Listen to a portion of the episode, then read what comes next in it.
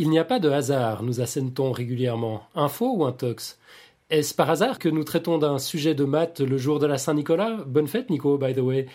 Nous avons voulu en avoir le cœur net. Notre envoyé spécial Robin est allé explorer le chaos et n'a rien laissé au hasard. Vous êtes sur Podcast Science, nous sommes le jeudi 6 décembre 2012 et cet épisode traite du hasard. Bonsoir et bienvenue.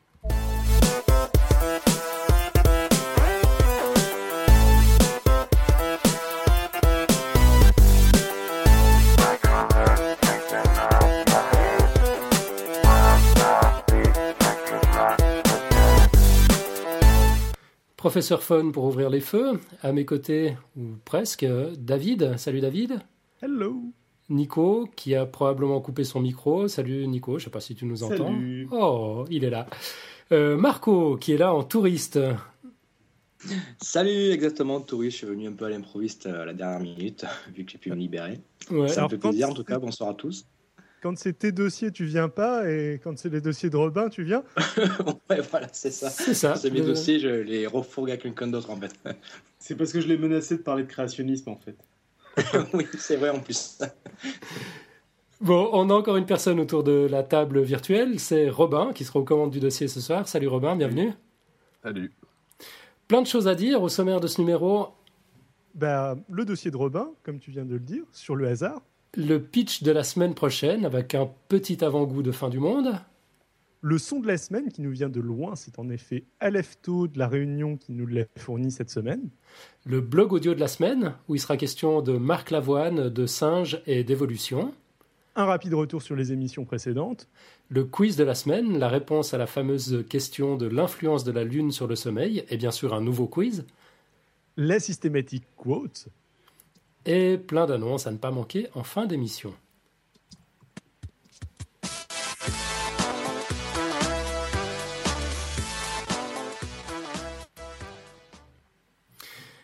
On attaque tout de suite avec le dossier de Robin. Donc Robin, tu nous parles du hasard.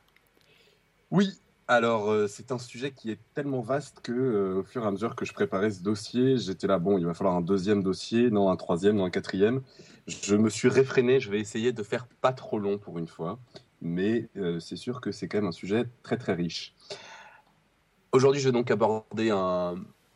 le hasard par, par la porte tout d'abord de un des exemples qui est le plus simple, hein, qui est la, partie de pile face. Et déjà sur le pile face, on peut parler pendant un bon moment.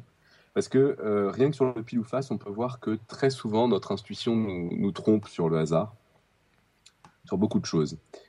Donc commençons par une, une, bête, une bête partie de pile ou face. Bon, ça, tout le monde a déjà joué euh, à pile ou face, pas forcément 15 fois de suite, mais enfin bon, tout le monde a déjà joué à pile ou face, et on sait a priori qu'on s'attend à avoir à peu près autant de fois pile que face. Mhm. Ça, ça veut dire que déjà, on sous-entend que euh, l'expérience de jouer à pile ou face euh, va donner des résultats équiprobables. L'équiprobabilité, c'est qu'il y a exactement autant de chances pour que chacun des événements possibles sorte. Là, en l'occurrence, il n'y a que deux événements possibles, pile et face. On suppose qu'il y a exactement autant de chances qui est pile et autant de chances qui est face. Euh, à force de voir que des exemples d'équiprobabilité, les gens souvent mm, oublient que parfois c'est pas le cas. Alors il y a des situations très très simples dans lesquelles effectivement ce n'est pas le cas. Les, les événements ne sont pas équiprobables. Un des exemples les plus simples, c'est quand on joue avec 2D, par exemple. Si on joue avec 2D et qu'on fait la somme des nombres sur les 2D, on peut obtenir tous les nombres entre 2 et 12, mais il y a des nombres qui vont sortir plus souvent que les autres. Ça, je pense que il y a beaucoup de gens qui sont au courant, euh, mais il suffit de réfléchir deux secondes et de se dire, bah oui, le 2, je peux l'obtenir que si les 2D sont sur 1, alors que le 5, je peux l'obtenir en faisant 1 et 4, 2 et 3, 3 et 2, 4 et 1, donc j'ai quatre façons de l'obtenir. Mhm. Voilà, pas équiprobabilité. Autre cas d'équiprobabilité, je l'ai pris, euh, j'ai pensé à, à, la semaine dernière, on sait que la tartine euh, qui tombe d'une table a plus de chances de tomber du côté beurré. Hein. C'est quand même le professeur Fun lui-même qui nous l'expliquait. Ouais, et quelle autorité? et puis, euh, et puis il y a un autre exemple que je, que je trouve assez rigolo, c'est le pile ou face. Est-ce que vraiment il y a aucune probabilité quand on joue à pile ou face? Et je trouve que c'est intéressant de poser vraiment la question parce que finalement, quand on lance la pièce, on met soit pile, soit face au-dessus. On lance d'une certaine façon. Si on lance, si on lançait, si on était capable de lancer exactement toujours de la même façon, ça donnerait toujours le même résultat. Donc bon, on lance pas exactement pareil, mais si on lance d'une façon relativement proche à chaque fois, il y a peut-être une probabilité euh, qui est pas exactement la même pour chacune des faces. Mhm. Ça, je, je le cite parce que c'est un personnage assez rigolo. Euh, Percy Diaconis, qui est quelqu'un qui a commencé par être magicien, euh, plus ou moins dans la rue d'ailleurs, autant que je me souvienne, qui ensuite a fait des études de physique, de maths, et il a fait une expérience euh, de pile ou face à, à grande échelle avec des, des machines ou je sais pas quoi. Et il a obtenu qu'effectivement, bah, la- avec la façon qu'il avait de faire l'expérience, il y avait 51% de chances d'obtenir la face qui était au-dessus. Donc il n'y avait pas équiprobabilité dans, dans ce cas-là, alors qu'il jouait à pile ou face. Vu qu'il est magicien, il s'en servira peut-être pour, euh, pour attraper les gens. Mais euh, voilà. Donc voilà, euh, avant toute chose, je trouve que c'est quand même toujours important de, de préciser que l'équiprobabilité, c'est pas toujours le cas. Bon, mais on a dit on fait simple, donc on va dire que on joue à pile ou face d'une façon parfaite. On, s'attend à avoir exactement autant de piles que de faces. Enfin, autant, justement. On va, on va encore une fois euh, poser la question. Euh, quand on dit on va obtenir à peu près autant de piles que de faces, le, ce à quoi on pense, c'est ce qui s'appelle la loi des grands nombres. C'est quelque chose qui est plus ou moins connu par euh, pas mal de, gens. La loi des grands nombres, c'est tout simplement une loi qui dit si je répète une expérience aléatoire un grand nombre de fois, alors le- la, la fréquence d'apparition d'un événement va se rapprocher de sa probabilité théorique. C'est-à-dire, par exemple, là, la probabilité théorique d'obtenir pile, c'est une chance sur deux. Si je joue très longtemps, je vais avoir à peu près autant de fois pile que face. Je vais avoir à peu près 50% de- du temps pile. Mhm. Voilà. La loi des grands nombres dit ça. Si je joue avec un dé à 6 faces, euh, bah, le 1, euh, la probabilité d'apparition du 1, théoriquement, c'est 1 sur 6. Si je joue très longtemps, je vais avoir à peu près une fois sur 6, enfin, en, en nombre, euh, le 1. Voilà ce que dit la loi des grands nombres. C'est quelque chose qui est, relativement connu, enfin, au moins on le connaît intuitivement. faut se méfier de, de cette loi des grands nombres. Enfin, en même temps, elle porte très très bien son nom. hein. Elle s'appelle la loi des grands nombres. Et souvent, il y a des gens qui utilisent la loi des grands nombres pour des petits nombres, et là, bah, évidemment, ça marche pas. C'est assez clair. Euh, par exemple, euh, la loi des grands nombres ne dit absolument rien sur ce qu'on va obtenir le pro- la prochaine fois qu'on va lancer la pièce. Elle peut, peut- pas dire quelque chose là-dessus. Mhm. A priori, la pièce, euh, quand on la lance, elle n'est pas au courant de ce qui s'est passé juste avant. Donc c'est pas parce qu'on sort d'une série de, je sais pas, je dis n'importe quoi, euh, 15 piles de suite que la pièce va se dire oh là là, il faudrait que je compense et que je tombe sur face parce que quand même il y a la loi des grands nombres qui me dit qu'il faut qu'il y ait autant de piles que de. Donc euh, c'est quand on y pense comme ça, normalement après on se, on se plante plus quoi. Si on se met à la place de la pièce, euh, on se rend bien compte que bon, elle n'est pas au courant de ce qui s'est passé avant. Mais euh, c'est quelque chose en même temps, on a du mal à admettre ça aussi, parce que comme on sait que bah, sur le long terme, il va y avoir autant de piles que de faces, s'il y a trop de piles à la suite, on se dit, bah, quand même, il y a plus de chances d'avoir face que de piles. Et non, c'est faux. Alors ça, c'est une notion qui est essentielle et qui est aussi très importante, qui est que euh, là, en tout cas, dans cette situation-là de lancer de pile ou face, les lancers sont indépendants les uns des autres. Ça aussi, c'est une notion en, en proba qui est essentielle. Des événements indépendants, c'est que la- le fait que l'un des deux donne un résultat n'a aucune influence sur le résultat de l'autre. Voilà. C'est le cas pour pile ou face. C'est pas toujours le cas, mais là, c'est le cas pour pile ou face.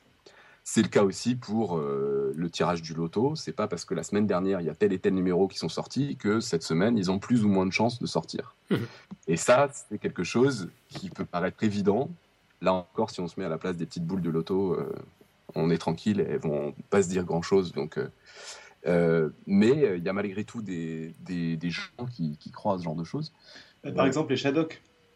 Les Shadows, par exemple. la méthode des Shadok pour aller sur la Lune était, ils avaient calculé que leur, leur fusée avait une chance sur un million de réussir à aller sur la Lune. Et donc ils se sont dit, on va vite évacuer les 999 989 premiers essais pour arriver à aller sur la Lune. Ce qui ne fonctionne pas à cause de ça, justement.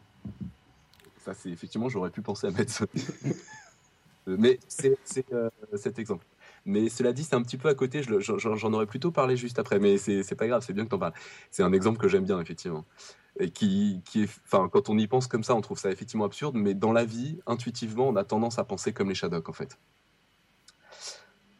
Donc euh, là, oui, j'en étais à, à l'indépendance. Donc euh, voilà. Donc le loto, oui, je donne comme exemple dans le dossier. euh, par exemple, si vous jouez au loto, quitte à jouer au loto et donc à perdre de l'argent, puisque quand on joue au loto, c'est pour perdre de l'argent, euh, et autant le faire avec panache et jouer la dernière sortie qui est la, la sortie de la semaine dernière, quoi, les noms qui sont sortis la semaine dernière. Vous allez passer pour un barge, mais il n'y a évidemment aucune raison qu'ils aient moins de chances que les autres de sortir. Puisque, encore une fois, on a Oui, c'est comme euh, jouer là, aussi le 1, 2, 3, 4, 5. Personne ne joue 1, 2, 3, 4, 5 au loto. Alors que théoriquement, ça a la même probabilité de sortir que n'importe quelle combinaison. Donc en fait, à la limite, s'il y a un- une façon de jouer au loto un peu moins bête que les autres, parce que quand même globalement le loto, enfin, si on veut jouer au loto, c'est qu'on veut donner de l'argent à l'État, c'est un, un choix, je veux dire, c'est respectable, mais c'est bon. Euh, Il y a une façon éventuellement euh, moins bête de jouer, qui est de regarder statistiquement ce que les gens ont l'habitude de jouer et de jouer les numéros qui sont les moins joués, puisqu'après on se partage le, le fric si on est plusieurs à gagner, donc euh, autant faire les choses que les euh, choisir les nombres que personne ne choisit d'habitude, quoi. D'accord, Maximiser les gains en cas de victoire. c'est Ouais, ça. voilà. Tu n'augmentes pas tes chances de gagner, mais tu, tu, tu maximises le gain. C'est c'est plein de bons conseils. C'est c'est bien ton dossier, ça me plaît beaucoup. C'est pas y jouer hein, quand même. Alors moi, je vais vous dire, je fais plus simple quand je joue au loto. Je coche la case euh, choix automatique. Là. Vous savez, Ah. en fait, t'as choisi une combinaison au hasard. C'est très intéressant ça. Oh, je savais pas que ça existait. Très, très bien. On en reparlera dans le, dans le prochain dossier sur le hasard. Alors. Euh, parce que c'est quand même très intéressant de savoir comment une machine peut choisir des numéros au hasard. Mais bon, je ne veux pas. Ah oui, c'est vrai, c'est vrai. C'est un point intéressant que tu soulèves. ouais. Eh ouais, ouais. Euh, donc voilà. Euh, euh, oui, donc vous pouvez aller sur, un- sur Internet, il y a des sites comme ça hein, qui sont euh, complètement délirants où euh, les gens font la liste de tous les numéros de loto qui sont sortis ces derniers temps. Ils ont des statistiques, qui regardent quels sont les numéros qui sont sortis plus souvent, moins souvent. Et donc ils vous conseillent en fonction de ça euh, de jouer plus, plutôt euh, ceux qui sont sortis plus souvent parce qu'ils sortent plus souvent ou alors au contraire ceux qui sont sortis moins souvent parce que quand même, il faudrait qu'ils sortent euh, pour, euh, pour la loi des grands nombres. Voilà, donc il y a des choses très très délirantes. Parce qu'effectivement, là, la loi des grands nombres ne, s'applique pas, parce que si on regarde le nombre de possibilités, le nombre de tirages, il est très faible finalement par rapport à- au nombre de possibilités qu'on peut avoir. Contrairement à un pile ou face, où assez rapidement, on va quand même effectivement se rapprocher de 50% de pile et 50% de face. Bien. Donc euh, voilà. Alors oui, euh, une autre façon de s'amuser avec, euh, avec cette façon de, avec le, ce problème d'intuition qu'on a sur, pour, pour comprendre le hasard, euh, vous pouvez prendre euh, quelqu'un, n'importe qui. Alors, évitez quelqu'un qui a fait une thèse en probabilité quand même. hein. Je veux dire, euh, là, ça va pas marcher, mais vous prenez quelqu'un qui s'y connaît pas spécialement, qui s'est jamais trop intéressé a priori aux, probabilités, et vous lui demandez d'écrire une série de pile ou face, comme ça, au hasard. Alors, mettons une vingtaine, 20, 30, un truc comme ça. Et puis après, vous lui demandez de prendre une pièce de monnaie et de jouer effectivement 20 ou 30 fois à pile ou face et d'écrire le résultat. Vous regardez pas ce qu'il écrit. Vous arrivez ensuite et vous regardez les deux séries. Il y a une probabilité très très très très forte que vous reconnaissiez du premier coup d'œil celle que lui a choisie et celle qui a effectivement été tirée au hasard. Alors, premier coup d'œil ou premier coup d'oreille? Alors voilà, premier coup d'oreille, là vu qu'on est à la radio, je vous propose euh, de, de faire le test euh, avec des, par, une partie de, deux parties de pile face, mais sonore. Donc il y a un son, une certaine note qui correspond à pile et une autre note qui correspond à face. Et donc vous allez entendre deux séries. Alors je vous dis comment elles ont été faites. Il y en a une des deux, je l'ai effectivement tirée à pile ou face. Et l'autre, j'ai demandé à un collègue, on était dans une réunion, on s'ennuyait un petit peu, je lui ai demandé de m'écrire 20 pile ou face. Euh, 30 pile ou face, pardon, c'est 30. Alors, il faut savoir quand même que ce collègue en question a fait des études dessus. Mais euh, visiblement, euh, quand même, euh, voilà. D'accord. Alors, Alors- on y va, on écoute la première série? La première série.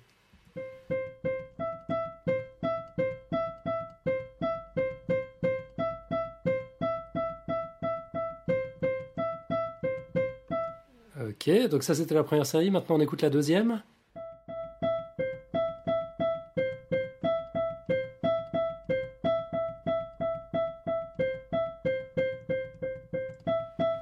Alors, Ouais, effectivement, ça, ça accroche l'oreille. c'est assez évident à entendre. ouais, ah, bah, Ouais. ça m'intéresse. euh, ça m'intéresse de voir que l'expérience marche à ce point-là. euh, je Ouais, pensais- je pense, je dirais que le, le vrai hasard serait la deuxième. Ah, raté. Alors c'est raté. parce que je trouvais que dans la première, en fait, il n'y avait pas assez de longues séries. Alors c'est le contraire. Ah, C'est le contraire. je- On regarde de près.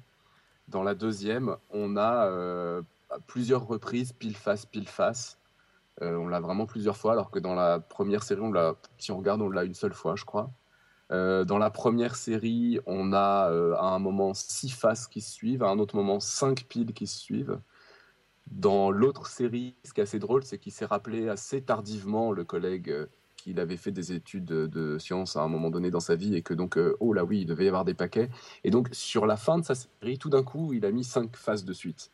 Ah, c'est ça. Mais c'est ça, parce que j'ai entendu plusieurs euh, trucs d'affilée, donc je me suis dit, tiens, bah, ça, c'est le vrai, euh, la vraie série euh, faite par hasard.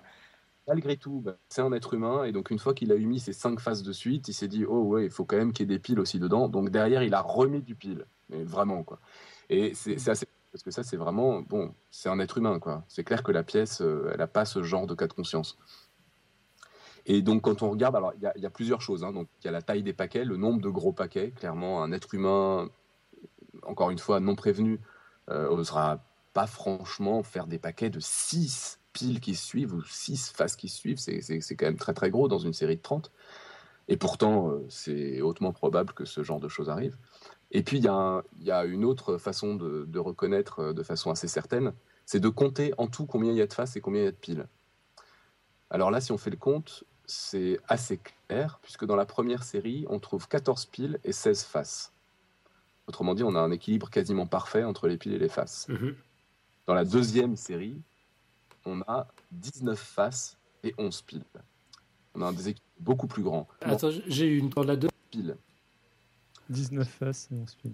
Il n'y a que moi qui ai les coupures, manifestement. C'est moi Si, qui enregistre. C'est si, bête. si, la, la deuxième fois, je l'ai eu aussi, mais c'est pour ça que je l'ai redit 19 faces et 11 euh, piles. D'accord. Ah, ça doit venir de chez moi alors Bon. Bon, écoute, on verra. D'accord, donc la première fois, on est près du 50-50, même si on n'est pas dans une série de grand nombre, en fait. Voilà, on est à 30. hein. Ouais. On est à 30. Mais euh, bon, euh, un être humain normalement constitué va se dire, bah quand même, il y a à peu près autant de piles que de faces, parce que tout ce qu'il a en tête, c'est la loi des grands nombres. Euh, c'est clair que 30, c'est pas un très grand nombre. Et a priori, il y a quand même de grandes chances pour qu'on s'éloigne de cet équilibre. Mhm.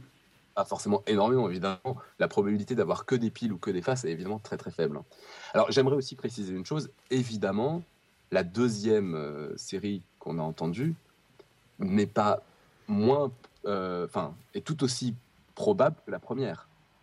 Hein, elles, sont- elles ont toutes les deux exactement la même probabilité d'apparaître. En revanche, il est beaucoup plus pro- probable d'apparaître, de voir apparaître une série qui ressemble à la première qu'une série qui ressemble à la deuxième. Voilà, avec les, les tailles de paquets, avec un déséquilibre, etc. etc. Mhm. Voilà. Bon, après, évidemment, ce tour de magie peut rater, hein, puisque vous pouvez très bien tomber en jouant à pile ou face sur une série euh, avec que des petits paquets euh, qui s'équilibrent bien, ça peut arriver. Quoi. Mais euh, l'expérience montre que ça marche quand même assez bien.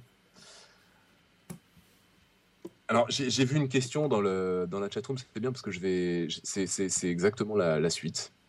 Euh, et qui, part aussi de la remarque justement que, que tu viens de faire, Alan. Euh, on- on a un écart relativement grand.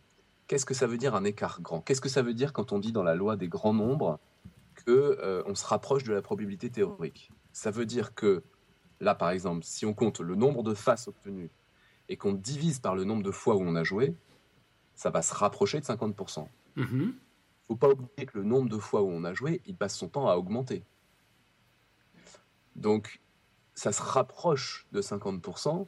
Ça ne veut pas dire que le nombre de faces se rapproche du nombre de lancers divisé par deux.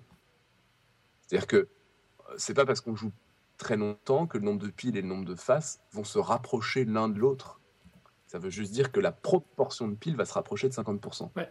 Proportion, on divise par le nombre de lancers. Voilà. Alors, pour faire comprendre ça, pour faire entendre ça, là encore, j'ai prévu un petit son. Alors, j'explique d'abord comment ça fonctionne. J'ai pris donc la série qui, qui était du, du vrai hasard, entre guillemets, et euh, au lieu de faire une note différente pour pile et une note différente pour face, euh, l'idée c'est de dire on monte d'une note quand on a un pile, on descend d'une note quand on a un face. Et donc, on donne ce son.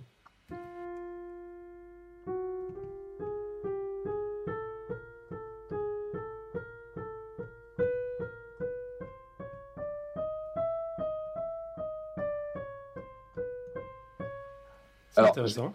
De... intéressant. Certains y verront peut-être même de l'art, hein, on va savoir. Mais euh, c'est juste une partie de pile ou face.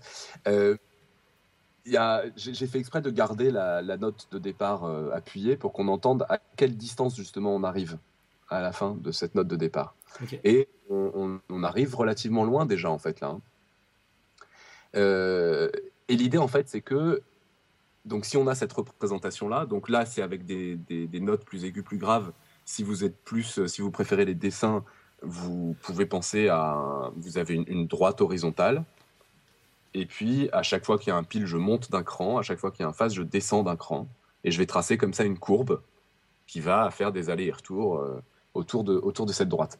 Et en fait, euh, cette courbe-là, donc, elle va être d'autant plus euh, compliquée qu'on fait beaucoup de lancers de pile ou face. Hein, elle va être très accidentée. Et la question, c'est est-ce qu'elle passe son temps à se rapprocher de la droite ou, pas?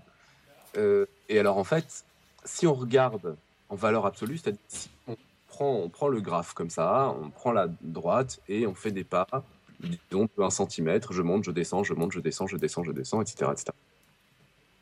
Eh ben, euh, on va s'éloigner en moyenne de la droite. C'est-à-dire que le, en fait, en gros, quand on est sur la droite, c'est-à-dire qu'il y a exactement autant de piles que de faces qui ont été jouées. Quand on en est loin, c'est-à-dire qu'il y a un gros déséquilibre en fait pour l'un soit pour l'autre. Et eh ben, en moyenne, on va passer son temps à s'éloigner de cette droite. Donc ça veut dire qu'on va aller vers un déséquilibre en fait entre les deux. Mais quand on dit en moyenne, encore une fois, ce que je disais tout à l'heure, ça veut dire qu'on divise par le nombre d'étapes. Diviser par le nombre d'étapes, ça veut dire qu'en fait le graphe, il faut pas le regarder en restant toujours à la même échelle. Il faut s'en éloigner progressivement parce que ça revient à diviser la, la taille des pas par le nombre de lancers. Donc ça revient par mettre à l'échelle et, effectivement avoir la bonne vision des choses quand on parle de proportion. Et là, dans ce cas-là, effectivement, la courbe va se rapprocher de, euh, de l'axe. Voilà. Ça va ou? Ok, ouais, ça va. Bon, c'est peut-être plus facile de se représenter ça en, l'ayant sous les yeux.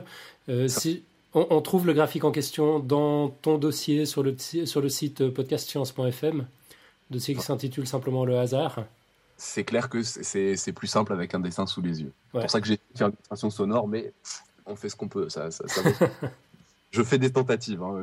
J'aimerais bien d'ailleurs des, des, retours là-dessus pour savoir si ça aide les gens qui n'ont pas les dessins sous les yeux ou, pas.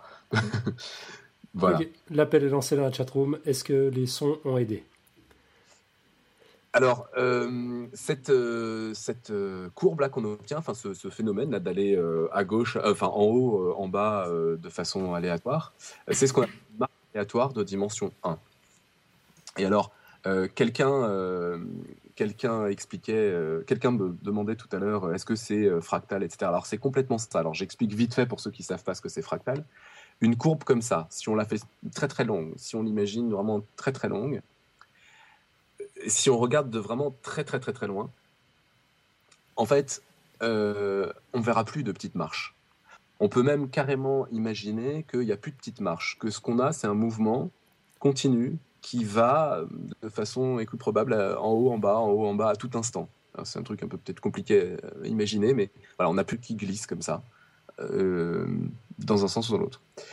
Et euh, ça, c'est ce qu'on appelle le mouvement brownien de dimension 1 qui est une star absolue euh, en mathématiques.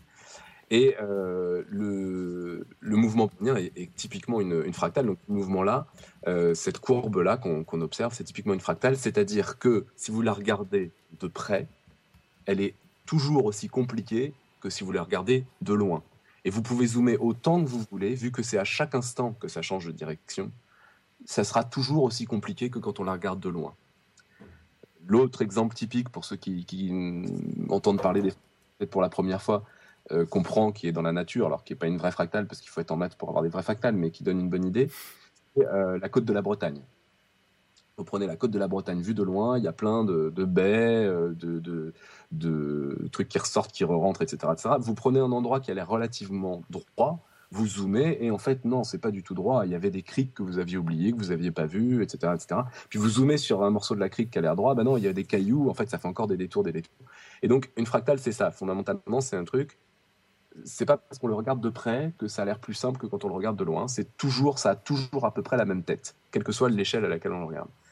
À l'inverse de, de tous les objets euh, dits classiques. Par exemple, vous prenez un cercle. Si vous le regardez de très, un tout petit morceau de cercle de très près, ça ressemble à un segment de droite et puis après c'est terminé. Voilà. Euh, J'espère que c'était clair. Donc effectivement, effectivement, c'est euh, un- typiquement un, un- un objet fractal, ce, ce- ce mouvement brownien en dimension 1. Alors, ce qu'on peut dire dessus, donc, c'est, je vous ai dit, ça s'éloigne euh, de la droite. En fait, alors ça veut dire quoi Ça s'éloigne de la droite? Ça veut juste dire que si on regarde au bout d'un certain temps, n, eh ben, en moyenne, plus, le- si on regarde tous les mouvements possibles, en gros, qui partent de l'origine, en moyenne, ils se sont éloignés d'une distance racine de n de la droite. Donc ça veut dire du point d'origine, quoi, si vous préférez. Donc ça veut dire que plus longtemps on le fait durer, ce mouvement, plus ça va euh, osciller très fortement euh, autour, de, autour de la droite en s'éloignant d'une distance racine de n qui donc augmente, augmente, augmente en permanence. Ça va? Ok, ça va. Et le résultat que je ne connaissais pas euh, il y a encore très peu de temps et que je trouve très rigolo parce que finalement, quelque part, il est contre-intuitif avec ce dernier résultat que je viens d'énoncer. Pourtant, on est certain que cette courbe va croiser la droite. C'est-à-dire, on est certain qu'au bout d'un certain nombre de lancers finis, on aura exactement avant nous autant de piles que de faces. Donc c'est très contradictoire cette histoire parce que on dit on, on s'éloigne en valeur absolue de la droite, on passe son temps à s'en éloigner, et pourtant on est sûr qu'on va recroiser la droite.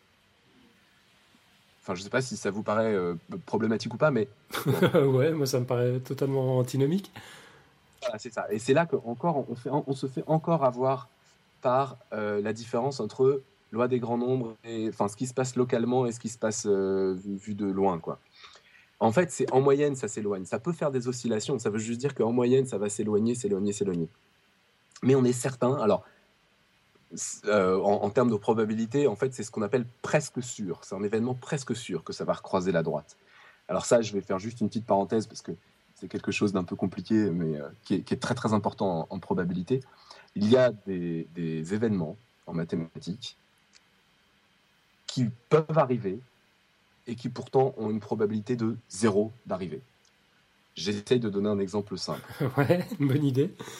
Imaginez que euh, vous avez tous les nombres entre 0 et 10. Tous les nombres entre 0 et 10, euh, pas que les nombres entiers, hein, tous les nombres. Bien. Et vous prenez un nombre au hasard sur ce segment. Alors, bon, il faudrait s'entendre sur ce que ça veut dire prendre un nombre au hasard parmi une infinité de nombres, mais imaginons intuitivement, on arrive à s'imaginer ce que ça veut dire, on prend un nombre au hasard là-dessus. Mhm. Quelle est la probabilité que ce nombre soit compris entre, par exemple, euh, 4 et 5 Bon, a priori, on se dit, euh, bah, le segment 4-5, il mesure euh, une longueur de 1, le segment 0-10, il mesure une longueur de 10, et donc j'ai une probabilité de 1 sur 10 de tomber entre 4 et 5. Ça paraît raisonnable. Ouais, je sens qu'il y a un piège. Non, non, il n'y a pas de piège. Ah. Parce que maintenant, quel- qu'est-ce que tu vas répondre si je te demande quelle est la probabilité de tomber sur 5 De tomber sur 5. Ouais. C'est-à-dire pas entre 4 et 5 ou entre 5 et 6, mais carrément sur 5. Sur 5 piles tout rond. Euh, Voilà. Mais sachant qu'il y a une infinité de nombres. de nombres entre 0 et 10, tu sais que j'ai bien écouté mes podcasts, euh, les, épisodes de mathématiques, euh, je pense que la probabilité de tomber pile sur 5 est infime. Ah bah, elle est pas infime. Nul même, oui. Enfin, mais en même temps, on va f- c'est la même chose pour tout nombre et on va forcément tomber sur un nombre. Donc on va forcément tomber sur un nombre dont la probabilité était nulle. Exactement. Et, et si je ne m'abuse, euh, Robin, tu me corriges, il me semble que la probabilité de tomber sur un nombre non transcendant est nulle aussi. Oui, oui, oui. Bon, C'est-à-dire, un- ça c'est pour vous rappeler le podcast sur pi, les nombres transcendants, c'est les nombres qui euh, sont solutions d'aucune équation. Et donc quand on prend un nombre au hasard, c'était quand j'avais fini pour dire que pi n'était pas un nombre exceptionnel, c'était finalement un nombre banal, et c'est les nombres qu'on utilise tous les jours qui sont exceptionnels. Et donc là c'est pareil, tous les nombres classiques qu'on connaît, ils ont une probabilité nulle d'être tirés. euh, Enfin, ça, c'est pas ça, parce que tous les nombres, ce que disait euh, David était vrai, tous oui, les tous nombres les nombres. Voilà. ont une probabilité nulle d'être tirés. Mais par contre, la probabilité de tomber sur un nombre classique, enfin, qu'on utilise euh, effectivement dans les tous les jours, elle est de zéro. Alors ça aussi, c'est... Bon. Parce que euh, si, on, si on met tous ces nombres, plus ou moins intuitivement, hein, si on met tous ces, tous ces nombres bout à bout, disons, Mhm. et sur combien bah, ça fait une longueur de zéro. Si ça fait une longueur, parce que la longueur d'un point, c'est zéro. On n'y peut rien. On ne peut pas donner une, une longueur à un point. Un segment, ça a une certaine longueur, mais pas un point. Donc on est très embêté, mais si la longueur du segment, bah, c'est qu'il n'y a pas de segment, c'est que c'est zéro, bah, on va dire que la probabilité, elle est de zéro. Et alors, pour quand même distinguer les choses parfaitement impossibles de ces événements qui sont possibles, mais qui ont une probabilité nulle, les probabilistes disent que c'est un événement qui est qui n'arrivera presque sûrement pas. Presque sûrement pas. Ok. Et presque sûr qu'on tombe ailleurs que sur 5. Ouais. La probabilité est de 1. Donc, comme c'est quand même possible, mais que la probabilité vaut 0, bon, voilà, on dit c'est presque sûr que je tombe ailleurs que sur 5. Mais ce que dit David est exact, c'est un, une sorte de paradoxe qui est, sympathique, qui est de dire, pour n'importe quel nombre, on peut faire ce raisonnement, et pourtant on va bien tomber sur un nombre. Donc en gros, on est en train de dire que si on fait la, la somme de, de- de- des probabilités de tous les nombres, alors que pour chaque nombre, la probabilité est de 0, bah, la probabilité va bien être de 1. Donc c'est un truc hyper tordu, on est, mais on est dans des choses qui sont très, euh, très, très tordues pour les gens qui n'ont pas l'habitude de se balader avec. Quoi. Mais bon, j'espère que je vous ai convaincu de l'idée qu'il peut y avoir des événements possibles, mais de probabilité zéro. Voilà, c'était ça en fait le- la chose que je voulais expliquer essentiellement. Ok, tu m'as convaincu, je discute pas.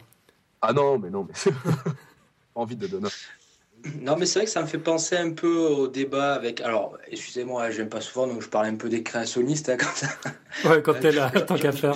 J'en- profite. Ça me fait penser un peu euh, au débat qu'on peut avoir euh, parfois euh, quand ils disent quelle était la probabilité que, que l'homme apparaisse. c'est sûr qu'elle est quasiment infime. Elle était presque zéro, mais si c'était pas l'homme, ça aurait été autre chose. Quoi. Et il y avait une infinité de résultats possibles avec tous des probabilités quasiment nulles, mais voilà, il fallait bien qu'il y ait quelque chose. Alors ça, ça, ça, me fait penser à quelque chose. J'en ai pas parlé dans le dossier, tant pis, j'en parle. hein. Euh, je m'étais réfréné. Euh, qui est quelque chose qu'on connaît tous. Euh, c'est ce que certains appellent la loi des séries, par exemple, ou des choses comme ça. Où à chaque fois qu'il nous arrive un truc incroyable, on rencontre quelqu'un qu'on n'avait pas vu depuis dix ans, euh, on est à l'autre bout du monde et on croise son voisin de palier, des choses comme ça. On se pose jamais la question à ce moment-là. On, on se dit juste c'est incroyable, c'est extraordinaire. Euh, Il y avait une probabilité nulle, quasiment nulle que ça arrive on se dit jamais, on se pose jamais la question de savoir le nombre d'événements aussi peu probables que ça qui peuvent exister. Hmm. Si on fait la somme de, tous, de la probabilité de tous ces événements, bah finalement, c'est très probable qu'il nous arrive régulièrement des choses très improbables.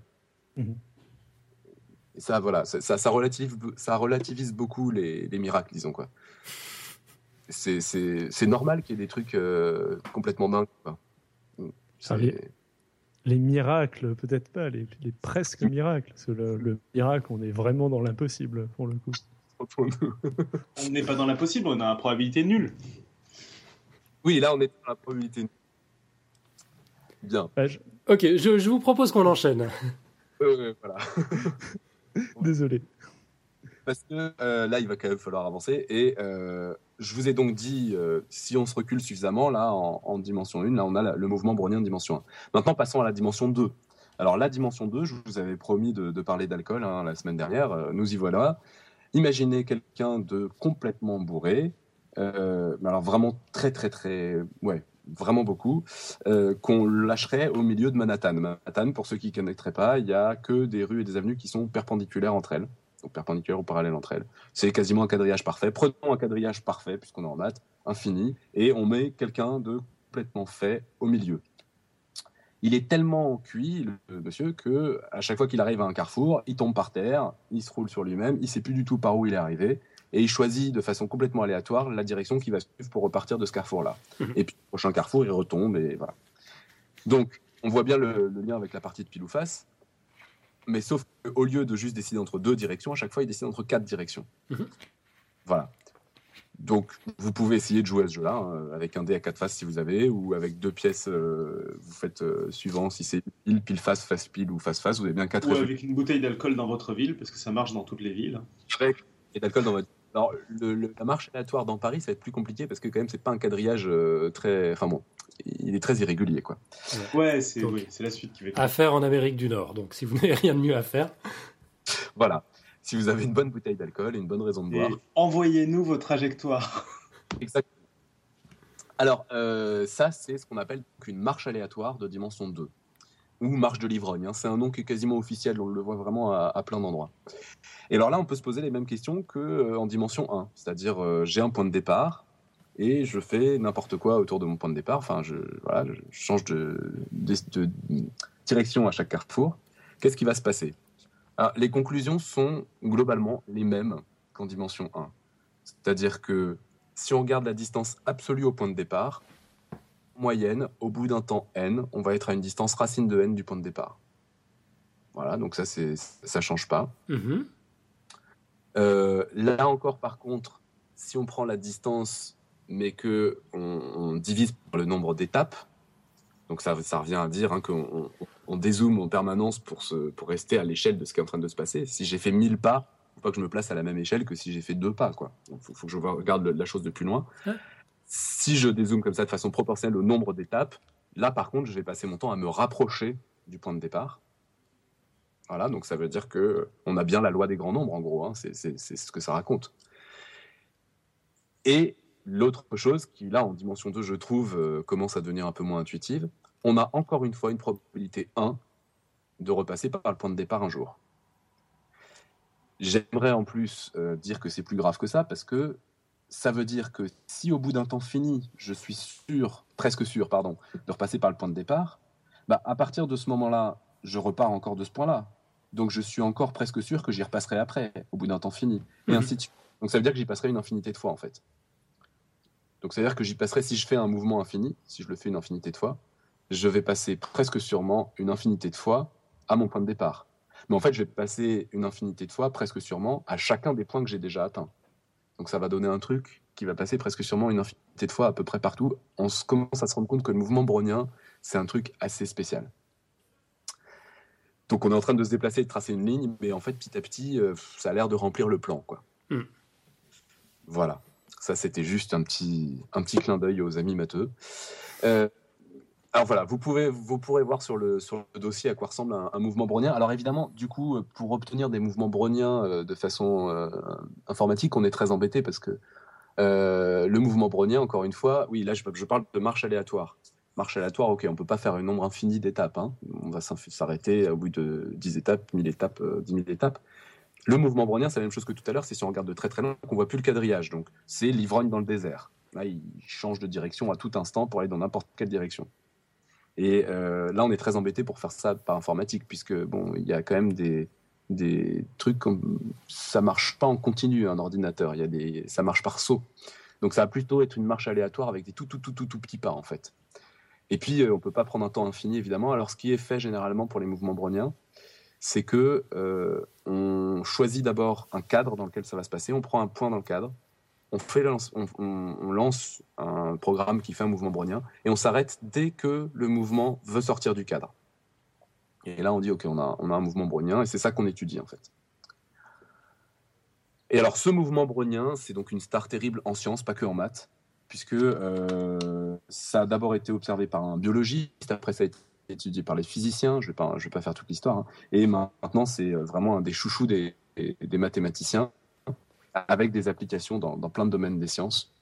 Euh, pour donner un petit peu une idée de à quel point c'est un sujet euh, d'actualité, disons, en mathématiques, si on prend les deux dernières euh, cargaison de, de Fields. Alors la Fields, pour ceux qui ne connaîtraient pas encore, ce qui serait un scandale, euh, c'est, euh, disons, une des plus hautes distinctions en mathématiques, parce qu'il n'y a, y a, y a, pas de prix Nobel de toute façon. Et, voilà. et la médaille Fields est attribuée tous les 4 ans, généralement à quatre mathématiciens de moins de 40 ans. En gros, c'est pour les encourager, pour leur dire que ce qu'ils ont fait, c'est déjà très très bien, et les encourager, plutôt que le principe du prix Nobel où on récompense en fin de vie quand on n'a plus grand-chose à faire. voilà, c'est pas idiot. Hmm. Donc voilà, donc la médaille Fields, c'est quand même à peu près ce qui se fait de plus, prestigieux en maths. Et si on regarde, les probabilités pendant longtemps n'étaient pas vraiment un domaine très mis en valeur par les mathématiciens parce que c'était un peu trop proche de la physique, c'était un peu trop euh, cracra, quoi. C'était pas des belles maths. Et euh, là, c'est quand même euh, très très nettement en train de changer depuis un bon moment. Et notamment, donc, médaille Fields 2006, Wendelin Werner, un mathématicien français, a reçu la médaille Fields en grande partie pour ses travaux sur le mouvement brownien. Et quatre ans plus tard, en 2010, Stanislav Smirnov, et alors euh, suisse, je crois me souvenir. Euh, tu, pourras, tu pourras regarder, Alan. Ouais, je vérifierai. a reçu la médaille Fields pour euh, aussi, lui aussi euh, des travaux autour du mouvement brownien. Pour donner un petit peu des exemples de, de- des applications que, que ça peut avoir, enfin des, des autres sciences qui sont intéressées par ça. Par exemple, si on prend un mouvement brownien donc en dimension 2, si on regarde juste l'enveloppe externe, c'est-à-dire vous prenez la courbe la plus proche possible qui fait le tour de ce mouvement brownien-là, eh bien, on s'est rendu compte que ça modélise très très bien tout ce qui est phénomène de percolation. La percolation, l'exemple le plus connu, hein, c'est le percolateur, c'est le café. On fait passer de l'eau à travers de la poudre de café. Euh, ça passe plus ou moins bien parce que c'est plus ou moins poreux. Donc euh, on, on regarde si c'est poreux comme si, est-ce que ça passe, est-ce que ça passe pas? Euh, Si c'est plus poreux, est-ce que ça passe, est-ce que ça passe pas? Eh bien, la tâche que ça va faire va ressembler énormément à la tâche euh, qu'on, ce qui entoure un, un mouvement brownien. Euh, donc ça, le- le- la percolation est un, un objet d'étude euh, actuel en- entre les maths et la physique qui est très, très étudié. Ok, c'est très étudié par les voyantes aussi, ça c'est un autre problème. Euh, juste pour info, euh, Stanislas Smirnov, il est russe, mais il est prof à l'université de Genève. Voilà, c'est ça. Ouais. Oui, bah, avec un nom comme ça, cela dit, euh, il avait un nom prédestiné pour s'intéresser au mouvement brownien, je trouve, mais ça c'est... Enfin, bon. Enfin, pour Et euh, juste tant qu'on est, euh, je- dans la chatroom, il y a Yves qui euh, disait que à propos de ton, de ta marche de l'ivrogne, que si l'ivrogne était vraiment bourré, il ne bouge plus parce qu'il ferait un coma éthylique. Je sais pas si tu comptais parler de la marche de l'ivrogne qui se fatigue. Ah non, alors je, je pensais faire un petit, une petite liste de toutes les variantes autour de la. Mais donc, euh, juste pour en dire deux mots, euh, si on admet que l'ivrogne se fatigue parce qu'il est complètement ivre, il faut qu'il se fatigue suffisamment pour qu'on soit sûr qu'il arrive quelque part, sinon on ne peut même pas assurer qu'il arri- qu'il arrivera quelque part. Mais on sait jamais où il arrive par contre. Non, ça j'imagine bien. Voilà, c'est c'est à peu près tout ce que j'avais à dire. C'était la parenthèse nécessaire de Nicotube. Parti là-dessus, j'en parle tout de suite. Euh, Il y a effectivement des variantes du style, euh, bah, si on donne, euh, par exemple, si on étudie quelque chose comme de la fumée ou des choses comme ça, si on veut modéliser ça, on peut donner une, direction privilégiée, par exemple, parmi les quatre directions. Au lieu de, donner la même probabilité à toutes les directions, on peut en privilégier une ou deux, enfin donner des, poids différents. Et là, on va pouvoir modéliser des, événements, par exemple, voilà, de la fumée ou des machins comme ça. Donc c'est vrai qu'on peut faire des variations, beaucoup de variations autour du mouvement brownien. Alors, J'aimerais quand même aussi parler juste du mouvement brownien en dimension 3, puisque c'était quand même ça le, fil un peu que j'avais choisi. En dimension 3, bon, bah, je pense que tout le monde a compris. hein. On commence éventuellement par voir si vous préférez une marche aléatoire. On, est euh, dans un réseau de cubes et on se déplace sur les arêtes et à chaque croisement, on va aléatoirement dans n'importe laquelle des six directions. Et on, regarde ce qui se passe au bout d'un certain temps donné. Et alors là, il y a quelque chose d'assez incroyable qui se passe, c'est que contrairement à la dimension 2 ou la dimension 1, on n'a plus une probabilité 1 de repasser par le point de départ. Tout d'un coup, cette probabilité, elle tombe, elle tombe à environ une chance sur 3. Donc c'est assez rigolo, il y a vraiment un changement de nature du mouvement à partir de cette échelle-là. On n'est plus du tout sûr de repasser par un point par lequel on est passé. Parce que bah, y, a, y y a de place, quoi. Il y a trop de place, on peut partir dans trop de directions. Intuitivement. hein. Mhm. Et puis, euh, on peut aussi regarder la probabilité de repasser par le point de départ quand on est en dimension plus grande que 3, mais là, je crois qu'il y a les allergiques des maths qui vont commencer à s'enfuir, donc je vais éviter. Euh, quelques, quelques exemples de d'applications comme ça, enfin de, de, de liens avec d'autres euh, disciplines pour finir. Euh, le, il y a un, pro- un problème qu'a étudié Wendlin Werner notamment, qui dit comme ça, paraît complètement débile, surtout si je le raconte avec l'histoire des poivrons. On prend deux poivreaux euh, à deux endroits différents et euh, ils y vont, ils font leur mouvement brownien. Euh, Il y a une question qui est posée, c'est quelle est la probabilité que leur trajectoire se croise? Et si la probabilité, une fois qu'on a cette probabilité, au bout de combien de temps? Au bout de quel temps moyen ils vont se croiser? Ça a l'air dit comme ça, complètement gratuit, débile, etc. etc. mais euh, c'est quelque chose qui pourrait éventuellement servir à modéliser le temps le temps d'une réaction chimique, puisque en gros, une réaction chimique, on met deux, deux sortes de molécules en présence et elles vont se déplacer de façon complètement aléatoire a priori. Et le jour où elles se rencontrent, ça fait la réaction. Donc, avoir ce temps moyen, c'est quelque chose qui est parfaitement, euh, qui a un, un intérêt a priori pour euh, pour parler de, de chimie en fait, de réaction chimique. Mais je Euh. comprends mieux l'intérêt avec des molécules qu'avec des poivreaux, bizarrement. ouais, moi aussi. je trouve la- non le choix de la métaphore douteux. Baptiste, Un mathématicien, il a besoin d'avoir une belle histoire autour de son problème, souvent. Ça, ça, ça le motive. Et voilà ce que le mathématicien considère comme une belle histoire. Bah, je comprenais pas l'intérêt de savoir quand deux soulards allaient se croiser euh, dans une vie. Mais si, parce qu'ils vont peut-être se taper dessus, prévention de la violence et tout et tout, voyons. Alors, autre exemple, euh, parmi tant d'autres, hein, j'ai pas fait la liste, de toute façon, j'en serais bien incapable, mais euh, j'ai croisé une fois un, un thésard, donc qui, faisait une thèse en, maths, mais qui travaillait sur un modèle euh, de biologie, un problème de biologie, où le problème était de réussir justement à savoir, là encore, le temps moyen qu'un virus mettrait à arriver dans le noyau d'une cellule. À partir du moment où il est rentré dans la cellule, quel est le temps moyen qui va être nécessaire pour qu'il rentre dans le noyau de la cellule. Comme le virus a une durée de vie limitée à partir de ce moment-là, en fait, c'est lié carrément à la question de quelle est la probabilité moyenne qu'il réussisse à rentrer dans la cellule et que donc il, soit, il infecte tout. C'est un problème, a priori, on voit assez bien l'intérêt. Et euh, bah, pour décrire la trajectoire du, virus euh, au milieu de la cellule, il se servait du mouvement brownien. C'était pas un simple mouvement brownien parce que c'est compliqué dans une cellule, mais il y avait de ça dedans. Autre domaine que je trouve vraiment très agréable, euh, intellectuellement, je trouve, ça, joli. Il y a le mouvement brownien, puis il y a le mouvement brownien, ce qu'on appelle auto-évitant. Auto-évitant, ça veut dire qu'il ne faut pas qu'ils se croisent. Alors, avec les marches aléatoires, on arrive à faire des choses qui ressemblent à, ça. On va faire quelque chose de tout bête, c'est-à-dire qu'on va faire une marche aléatoire, et dès qu'on revient sur un point qu'on avait déjà visité, eh ben, on coupe la boucle qu'on vient de faire. Et comme ça, on n'a pas de boucle. Donc comme ça, on n'a pas, pas de croisement et on continue ainsi de suite, ainsi de suite. Et à chaque fois qu'il y a une boucle qui apparaît, on l'enlève. On va finir par quelque chose qui ressemble à un mouvement brownien mais qui se coupe pas. Donc il ne ressemble pas du tout à un mouvement, enfin une marche aléatoire, pardon. Donc ça ressemble pas à une marche aléatoire puisqu'une marche aléatoire n'arrête pas de se recouper, mais bon, ça a l'air bien aléatoire quand même. Et ça, c'est par exemple euh, utilisé. Alors j'ai vu des choses qui disaient que euh, bon, ils étaient en train de dépasser ce genre de modèle, mais je m'y connais, m'y connais pas assez pour, euh, pour entrer dans les détails. Mais ça a été en tout cas utilisé au moins pour euh, modéliser les polymères, qui sont des très longues chaînes de, molécules, enfin d'atomes attachés les uns aux autres. Et euh, a priori, euh, ça peut faire des angles dans tous les sens. Et donc, on peut utiliser ça pour modéliser des, polymères. sachant que justement, une des limites du modèle, c'est que on suppose donc, c'est le principe de toute marche aléatoire, que chaque étape, on va dans n'importe quelle direction aléatoirement et qu'il y a une influence d'une étape précédente sur une étape suivante. Et ça, quand on est dans un polymère avec des, des atomes qui peuvent s'attirer, se repousser les uns des autres, etc., bah, assez vite, ça trouve ses limites malgré tout. Mais, euh, mais voilà, c'est quand même quelque chose qui peut être une base, disons, de modèle. Après, on le complique, mais ça peut être la base d'un modèle. Voilà, bon, j'ai encore plein plein de choses à raconter sur le mouvement brownien, mais je pense qu'il va falloir euh, s'arrêter là. Et euh, voilà, donc j'espère avoir montré un peu des choses diverses et variées, de l'intuition à des problèmes actuels.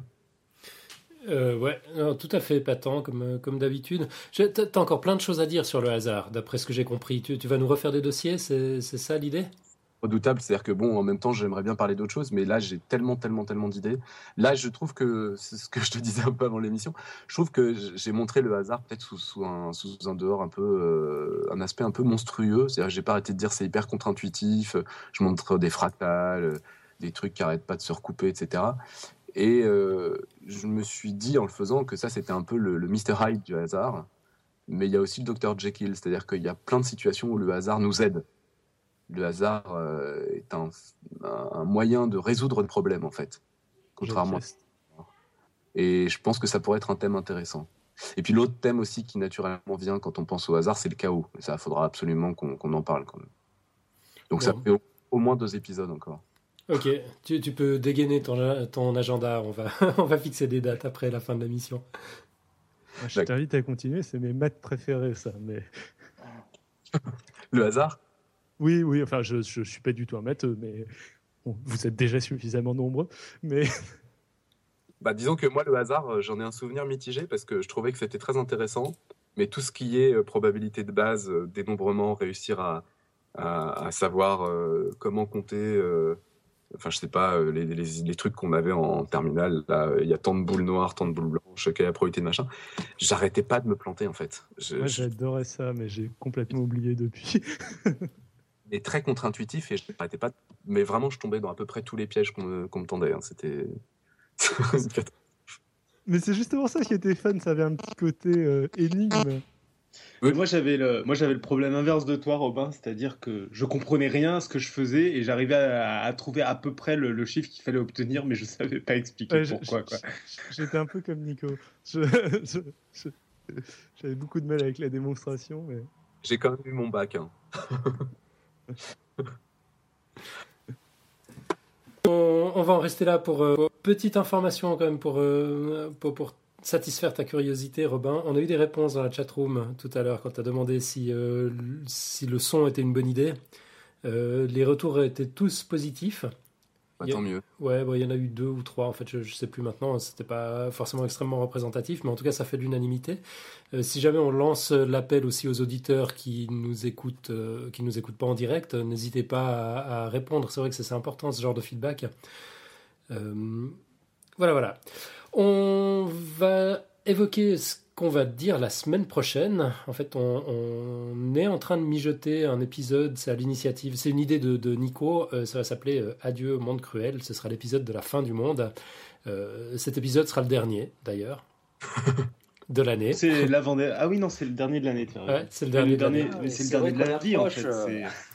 C'est le dernier épisode de l'histoire de Podcast Science et de la Terre, telle que nous la connaissons. Mais pas, de panique. Donc c'est le vendredi 21 décembre prochain, comme chacun le sait, quatre jours avant la distribution de cadeaux au pied du sapin, euh, aura lieu, paraît-il, une nouvelle fin du monde. Encore une, en fait, parce que c'est ni la première ni la dernière. Pour ce dernier numéro avant un petit break hivernal, on va s'amuser un peu à décortiquer la fin du monde. Tout à fait. Euh, désolé. Euh, donc Déjà, pour commencer, un petit topo par Alan euh, en intro sur la fin du monde qui a toutes les raisons de nous faire frissonner le plus, puisqu'elle aura lieu dans à peine quelques milliards d'années. Euh, puis Nico nous proposera un véritable florilège d'apocalypse de l'Antiquité à nos jours. il y en a vraiment eu tout plein. David ensuite nous parlera des sectes apocalyptiques, du discours des gourous et de leurs tactiques pour garder la face au lendemain des apocalypses ratés. Ensuite, Alan s'attardera sur une fin du monde à peine plus imminente que la précédente et nous expliquera donc de quoi il sera question le 21 décembre, la prédiction Madia, Nibiru, etc. Enfin, Nico s'intéressera à son domaine de prédilection et développera les aspects mathématiques de la fin du monde, probabilité, mathématiques, paradoxe de l'apocalypse euh, et vie sans univers, tout un programme. Voilà, voilà. Donc tout ça, c'est la semaine prochaine, donc le jeudi 13 décembre à 20h30. Vous pouvez nous suivre en, direct euh, sur, la chatroom. Euh, là, on est censé passer au son de la semaine, mais je me rends compte que j'ai fait une bêtise, je ne l'ai pas sous la main. Euh, du coup, je propose qu'on y revienne un petit peu plus tard. Et ben, en attendant, on va attaquer avec, avec l'audioblog de la semaine.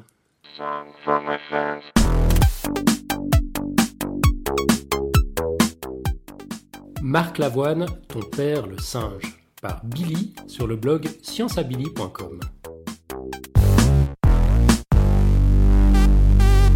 Putain Marc, mais qu'est-ce que je vous ai fait pour mériter ça? Votre dernière chanson, celle qui fait Je suis blanc comme un linge, je descends du singe, vous savez, celle-ci. blanc comme un linge, je descends du singe. Vous ne voyez pas le problème? Reprenons. Alors comme ça, vous pensez descendre du singe. Installez-vous dans le canapé, voilà, un coussin, les mouchoirs sont à côté si jamais. Vous êtes bien? Nous allons commencer la séance. Révisons ensemble vos récentes affirmations concernant votre filiation simiesque. Je descends du singe. Votre propos peut être vrai, peut être faux, ça dépend comment vous répondez à ces deux questions. Première question. Un singe peut-être, mais lequel? Deuxième question, votre papa, il était poilu et il aimait les bananes? Non, bon, allez, deuxième question, c'est quoi un singe? Alors lequel de singe hmm. Je remarque dans votre clip qu'il y a un chimpanzé. Hum, hum. Dites-moi en plus. Qu'est-ce qu'un singe pour vous? Vous séchez? En société, même pas très poli, un singe, c'est un concept. Impossible à définir en classification c'est un mot pour désigner n'importe quel noble représentant des primates. Donc, si vous le voulez, l'homme est un singe, le chimpanzé aussi, comme le gorille, le bonobo, le rangoutan. Alors si vous dites que vous descendez du singe parce que vous-même, comme tout représentant de l'Homo sapiens, êtes un singe, et qu'ainsi votre papa est un singe, votre maman est un singe, no offense, et que comme produit de deux singes vous êtes un singe, je suis tout à fait d'accord. Au revoir, ça fera 70 euros, merci. Par contre, si vous persistez à me dire que vous descendez d'un chimpanzé, seul singe avec vous figurant dans votre clip, je vais tâcher de vous expliquer calmement c'est quoi qui va pas dans votre compréhension du monde. Vous avez une approche dite linéaire de l'évolution. Dans l'imaginaire collectif, votre vision s'approche de la marche du progrès, dont vous trouvez une version mise à jour qui finit avec un geek devant son ordinateur dans le billet en ligne sur scienceabili.com. Bref, un monde où l'homme serait un chimpanzé évolué. Cette vision est fausse. Il est juste de constater que l'homme Homo sapiens et le chimpanzé Pantroglodyte possèdent des caractéristiques communes et se ressemblent, mais ces ressemblances sont l'héritage d'un ancêtre commun. Ainsi, on peut dire que l'homme et le chimpanzé, ce que vous entendez par singe, sont de proches parents, et que leur ancêtre commun doit être relativement récent, relativement à l'échelle de l'histoire des primates, qui se comptent quand même en dizaines de millions d'années. Et ça, c'est autre chose que de dire que l'homme descendrait du chimpanzé. Querelle de spécialistes, bilvesé, enculage de mouche, me répondrez-vous, c'est pas si grave? Encore une fois, vous avez tout faux. Depuis plus d'une centaine d'années, en fait depuis 1859, date de parution de l'origine des espèces par Charles Darwin, les scientifiques luttent contre la mauvaise compréhension de la théorie de l'évolution. Il leur fallait déjà lutter pour faire comprendre que l'homme est un primate, qu'il est juste de dire que l'homme est un singe parmi d'autres, Fallait déjà se battre contre les religieux qui ne supportent pas que l'homme soit fortement apparenté au chimpanzé ou à tout autre primate. Rien ne choque plus les élèves que lorsque vous leur dites qu'ils sont apparentés, de très loin, mais apparentés quand même, au concombre. Si, si, l'homme et le concombre sont apparentés. Ils sont tous les deux composés de cellules eucaryotes, euh, etc. Fallait aussi se battre contre Harun cet éditeur turc créationniste qui a inondé nos lycées en 2007 avec ses exemplaires de l'Atlas de la création, avec des photos de fossiles ou squelettes trafiqués, luxueuse propagande anti-évolutionniste. Fallait se battre contre George W. Bush lorsqu'il déclarait Sur la question de l'évolution, le débat n'est pas tranché sur la façon dont Dieu créa la Terre. Et vous, avec votre chanson, vous venez de foutre tous leurs efforts en l'air en sifflotant tel un imbécile content. Et pourquoi? Pour écrire des rimes du style Je suis blanc comme un linge, je descends du singe Marc. Marc. Marc, bordel. Le fond est faux, la forme est discutable, et vous encouragez la propagation d'idées fausses sur l'évolution. Mais pourquoi? Je vous en supplie, vous avez fait assez de victimes innocentes. Arrêtez tant qu'il est temps. Comme je suis une pro de la diplomatie, je vous propose une alternative. Remplacez je suis blanc comme un linge, je descends du singe, par Je suis blanc comme un linge, je suis parent des singes. Comme ça, tout le monde est content. Bon, en même temps, comme on dit chez moi, faut relativiser. C'est vrai que c'est pas comme si la nouvelle génération allait vraiment écouter Marc Lavoine. Voilà, voilà. Donc, euh, ça vient du blog scienceabili, scienceabili.com. Euh, c'est une petite découverte que, que, j'ai faite il y a 15 jours, 3 semaines maintenant, je crois que j'en avais parlé. Franchement, c'est un régal. Je vous encourage à, visiter ce blog, à vous y abonner et à tout suivre. C'est marrant en plus parce que je me suis fait réflexion il n'y a pas longtemps en écoutant cette chanson et je me suis dit, putain, c'est pas possible. Il y a encore des gens qui disent qu'on descend du 5. Quoi. Ouais, ben là, j'aime bien l'analyse finalement. Ok, on descend du singe si on considère qu'on est tous des singes. Sinon, euh, sinon ça se discute.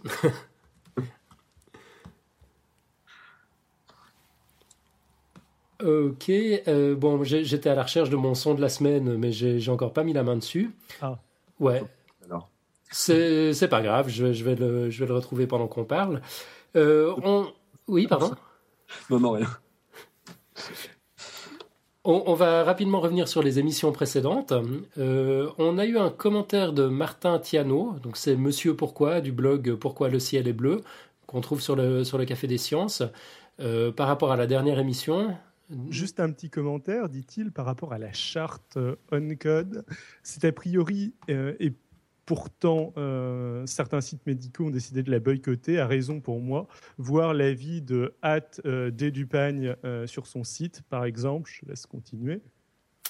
Euh, oui, alors Dédupagne dit, donc c'est un, extrait choisi de son billet sur, son blog, on mettra l'adresse dans les notes de, de l'émission. En 2010, il faut se rendre à l'évidence, la majorité des sites financés par l'industrie pharmaceutique arborent fièrement le Home Code. Pire, cette dépendance financière est le plus souvent masquée. En effet, la formule retenue est désormais le site machin est entièrement financé par l'association Truc le lecteur ne saura pas que l'association Truc est elle-même financée à 80% par l'industrie pharmaceutique. Le on-code ne permet plus de savoir qui paye l'information délivrée. Ah euh, vraiment vachement intéressant comme commentaire, comme quoi euh, parfois on a, de, on, a de fausses bonnes idées. Ça, vaut la peine de, de creuser toujours et d'aller voir en fait si, euh, si, voilà, la source est fiable, même avec un label, euh, finalement, ce n'est pas toujours suffisant. On a un commentaire de Tom également concernant la dernière émission. Il nous dit que euh, ce n'est pas idiot, ce n'est pas un truisme de dire que seuls les produits laitiers contiennent du lactose. Je n'ai pas vérifié, mais je vous fais confiance. Il ne faut pas se fier au nom des sucres pour identifier à coup sûr euh, leur source. Le fructose, par exemple, se retrouve dans des produits fort différents, comme les fruits, bien sûr, mais aussi le sperme. Voilà. je, ne savais pas, mais. non plus. Toujours utile à savoir. Et puis, on a un commentaire de Pingouin euh, qui nous a laissé un commentaire en audio. On l'écoute. Bonjour à toute l'équipe de Podcast Science, ici Pingouin, et euh, j'avais une petite question suite au dossier sur l'intolérance au lactose. J'avais entendu dire que cette intolérance apparaissait après l'arrêt de la consommation régulière de lait, euh, à la fois chez l'enfant mais aussi chez l'adulte. Autrement dit, il faudrait consommer régulièrement des produits laitiers pour ne pas risquer de devenir intolérant au lactose. Alors j'ai retrouvé cette information sur différents sites qui ont l'air sérieux, mais qui ne citent pas leurs sources. Alors je pense que cette explication peut être compatible avec l'origine génétique de l'intolérance au lactose si on y ajoute un, euh, facteur déclencheur, mais j'ai quand même un doute. Alors un faux ou un tox de l'industrie laitière? Et on a une réponse de Xavier euh, qui nous dit que ça doit être une demi-intox. Euh, après une période d'arrêt total de lactose, l'ingestion d'une trop grande quantité de lactose peut faire apparaître des genres de symptômes d'intolérance. C'est le gros problème avec ces régimes d'exclusion. Cependant, je n'ai pas trouvé ni vraiment cherché des sources pour cette thèse. Par contre, euh, ce phénomène n'a a priori rien à voir avec l'arrêt de production de lactase qui a lieu vers 5-7 ans chez l'homme, ce qui est bien après la fin de l'allaitement les causes exactes doivent être une programmation génétique, mais ça, pas de source euh, à fournir, à chercher. Je vous redis ça si j'ai du temps pour trouver ça. À plus. Et puis, moi, j'ai envie d'ajouter qu'un site sérieux cite toujours ses sources. Sinon, ce n'est pas un site sérieux. Euh, bon, dans l'intervalle, j'ai retrouvé mon son de la semaine. J'ai presque l'air d'un garçon organisé comme ça. Vous vous souvenez, il y a 15 jours, en diffusant le son de Koshik, l'éléphant qui parle de coréen, euh, j'avais lancé un appel aux auditeurs qui auraient éventuellement des sons insolites à nous proposer. Eh bien, figurez-vous que dimanche dernier, alors que je ne trouvais pas de quoi alimenter cette petite rubrique, j'ai eu le plaisir de recevoir l'email suivant de notre ami Alefto de La Réunion. Je te prends au mot. Dans la série des animaux parleurs, voici Martin très répandu, le Martin, pardon, euh, très répandu à La Réunion. Il vocalise très bien, même si ce n'est pas très net sur euh, cette séquence, mais je n'ai pas mieux sous la main. on écoute la séquence.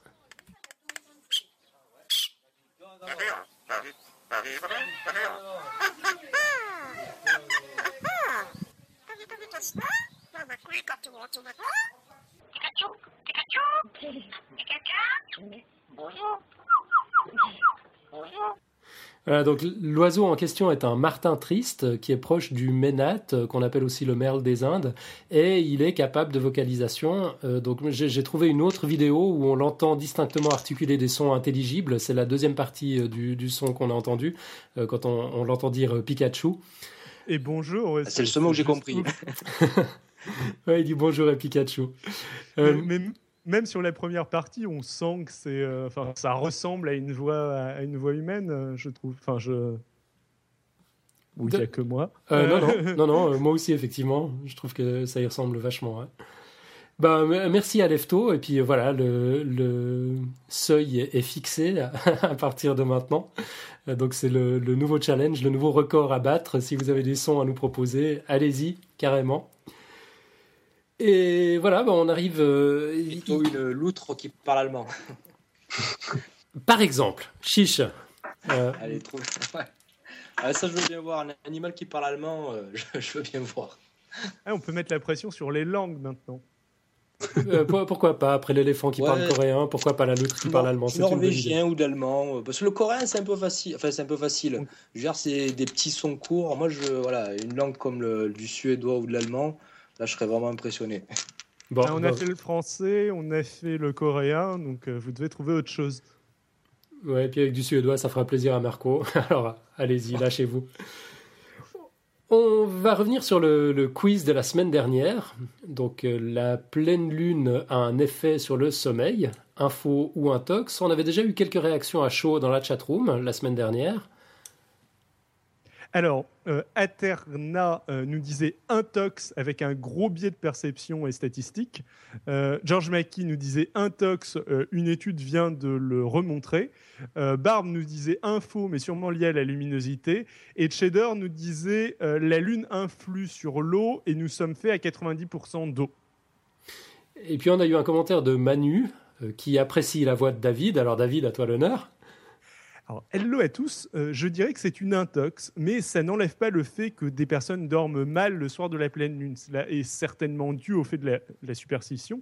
La superstition à Noël conditionne d'avance la personne euh, croyante à mal dormir. Et je dirais, euh, je finirai en disant que je ne suis pas superstitieuse parce que ça porte malheur. Ciao à tous.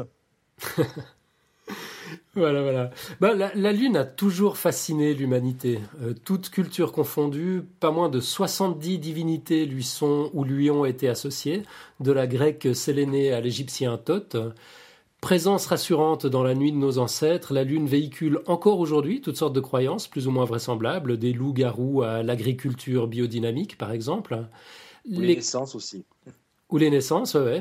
Euh, les, croyances populaires quant à l'influence de la Lune sont tenaces, et plus particulièrement de la pleine Lune, qui, soit dit en passant, n'a absolument aucun effet sur son pouvoir d'attraction gravitationnelle.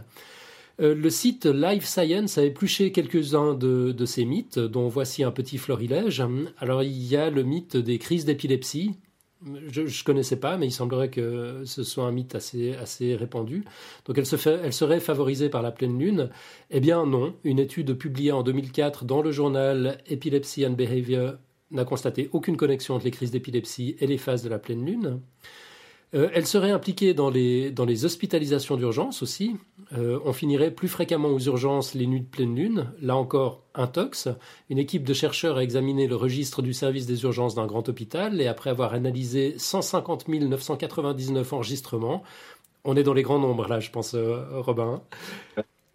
Ils, ont dû se rendre à l'évidence euh, et ils ont indiqué dans un article de l'American Journal of Emergency Medicine en, en 1996 qu'aucune différence de fréquentation particulière n'est constatée les nuits de pleine lune par rapport aux autres nuits. Et pour les troubles du sommeil, le sujet qui nous intéresse ici, ben, dans le Journal of Affective Disorders en 1999, des chercheurs ont émis l'hypothèse que avant l'accès à l'éclairage moderne, la Lune était une source significative d'illumination nocturne qui affectait le cycle du sommeil, tendant à créer des insomnies autour de la pleine Lune. C'est à peu près tout ce que l'auteur du billet sur Life Science a trouvé de scientifique sur le sujet. Alors pas beaucoup mieux de mon côté, j'en ai peur. J'ai bien trouvé des traces d'une étude autrichienne de 2009 indiquant que sur un panel de 341 patients, dont 25% se croyaient insomniaques en phase de pleine lune, seuls 8% ont effectivement manifesté des troubles du sommeil lorsque le tout a été soigneusement journalisé. Euh, mais j'ai malheureusement pas trouvé l'étude en question. Donc j'ai trouvé des références à cette étude, mais l'étude est, est, introuvable. Euh, et j'ai l'impression que c'est à peu près tout ce que la science a à dire sur, euh, sur le sujet. Ah bon, il faut savoir qu'il y avait une pseudo-théorie en vogue dans les années 70, dite des micro-marées biologiques, qui postulait que puisque la Lune a une influence sur les marées et que nous sommes essentiellement constitués d'eau, la Lune a forcément une influence sur les organismes vivants et conditionnerait en partie les émotions humaines.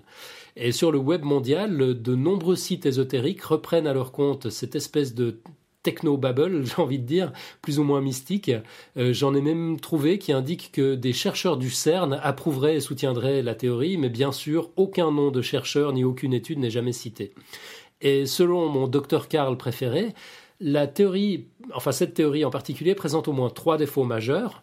Euh, d'abord, les marées lunaires sont possibles parce que les océans sont immenses et constitués de liquide.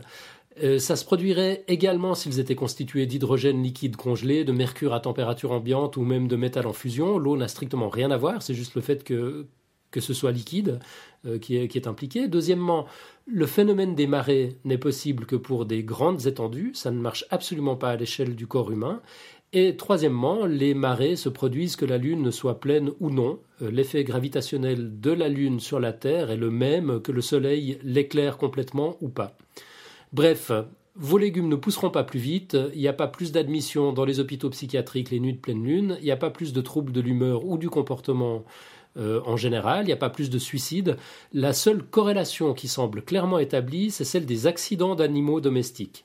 23% d'interventions vétérinaires en plus sur les chats et 28% en plus sur les chiens dans les jours qui précèdent ou qui suivent immédiatement la pleine lune. C'est ce que révèle une étude de 11 940 cas par des chercheurs du Centre médical vétérinaire de l'Université d'État du Colorado. On pense que c'est peut-être parce que les gens laissent davantage sortir leurs animaux les nuits de pleine lune, euh, ou peut-être pas. En fait, l'étude n'a pas pu déterminer de, cause euh, à ce phénomène. Moralité, euh, quitte à ne pas dormir un soir de pleine lune, autant en profiter pour surveiller son chien. Voilà, voilà. Encore un conseil indispensable de Podcast Science, comme il y en a eu tellement ce soir. Que deviendriez-vous sans nous?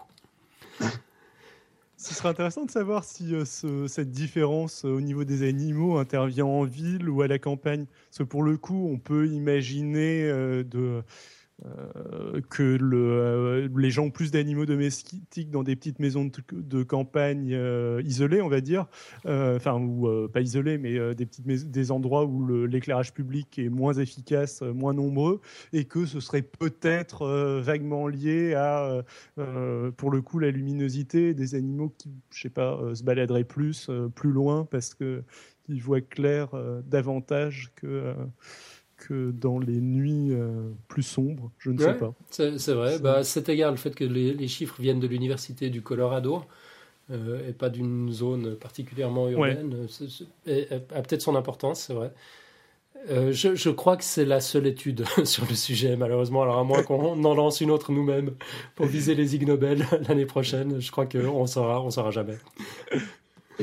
On lance un nouveau quiz cette semaine en effet, alors 7% euh, de la communication serait verbale, euh, c'est-à-dire par euh, signification des mots. 38% de la communication serait vocale, euh, par euh, l'intonation et le son de la voix, et 55% de la communication serait visuelle, euh, par les expressions du visage et du langage corporel. Donc je répète, 7% de communication vocale, 38% de, pardon, 7% de communication verbale, 38% de communication vocale et 55% de communication visuelle, info ou intox. Alors qu'est-ce qu'il faut faire pour répondre? Euh, eh bien, enregistrez votre réponse sous forme de commentaire écrit ou audio sur le site euh, www.podcastscience.fm, le site de l'émission, et ne soyez pas timide, on se chargera de l'explication scientifique. Dites-nous juste ce que vous en pensez. Magnifique. Et puis, bah, c'est l'heure de la, de, la quote. Là. qui, qui c'est qui a préparé quelque chose? Oh, moi j'ai une petite cote éventuellement sur le hasard qui me plaisait bien, qui correspondait pas mal à la définition que j'ai du hasard. Elle est en français en plus, ce qui m'arrange bien. Alors c'est de Alfred Capus, que je connais pas du tout, apparemment c'est un journaliste français, et elle dit euh, Le hasard n'est que la mesure de notre ignorance. Le hasard n'est que la mesure de notre ignorance. Hein voilà. Robin, tu es d'accord avec ça? Bah, c'est très intéressant, c'est complètement en lien avec euh, des textes écrits euh, carré sur le hasard qui sont passionnants. Et je reviendrai dessus si un jour euh, j'arrive à faire le, le, numéro sur le, sur le chaos, parce que c'est exactement, c'est exactement ah, cette. Je pense que ça me plaira beaucoup.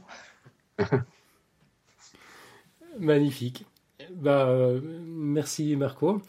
Et puis, ben, on a quelques petites annonces à faire euh, en, arrivant en fin d'émission. Nico, tu voulais nous parler de la BNF euh, ouais, euh, j'ai été voir. Ben, en fait, on, a on, a reçu des, joyeuses invitations pour aller à la BNF voir une expo sur la cartographie. Alors, j'y suis allé sans connaître rien du tout sur le sujet. Et l'expo est super bien, très mal expliqué. Il n'y a pas grand chose au niveau documentation, etc. Sur, pour comprendre un peu ce qu'on voit.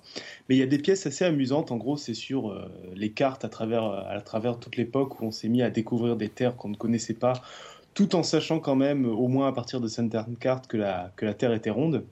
Et donc euh, voilà, c'était une petite pub pour l'expo qui est assez sympa. Il y a par exemple un globe euh, où il manque carrément un continent. Euh, parce qu'on ne connaissait pas encore l'Amérique. il y a de l'eau, euh, mais il manque le continent, quoi. Sinon, euh, il y a la vue religieuse du monde où c'est un grand Christ et il y a le monde au milieu. enfin, c'est assez amusant. voilà, il y a tout un tas de cartes assez intéressantes. Il y a aussi des cartes partielles où ils ont découvert des morceaux de terre et donc sur la carte, il y a un endroit qui s'appelle Terre inconnue. Mhm.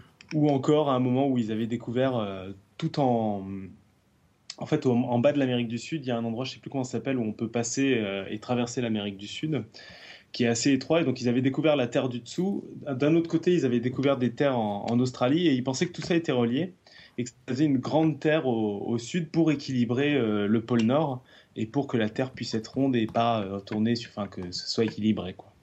Et donc, bien sûr, c'est complètement faux, mais c'était les terres euh, inexplorées mais découvertes, en gros, mais prouvées, c'est-à-dire ils avaient prouvé, ils étaient convaincus qu'elles existaient, mais ils n'avaient pas eu le temps d'aller les explorer encore.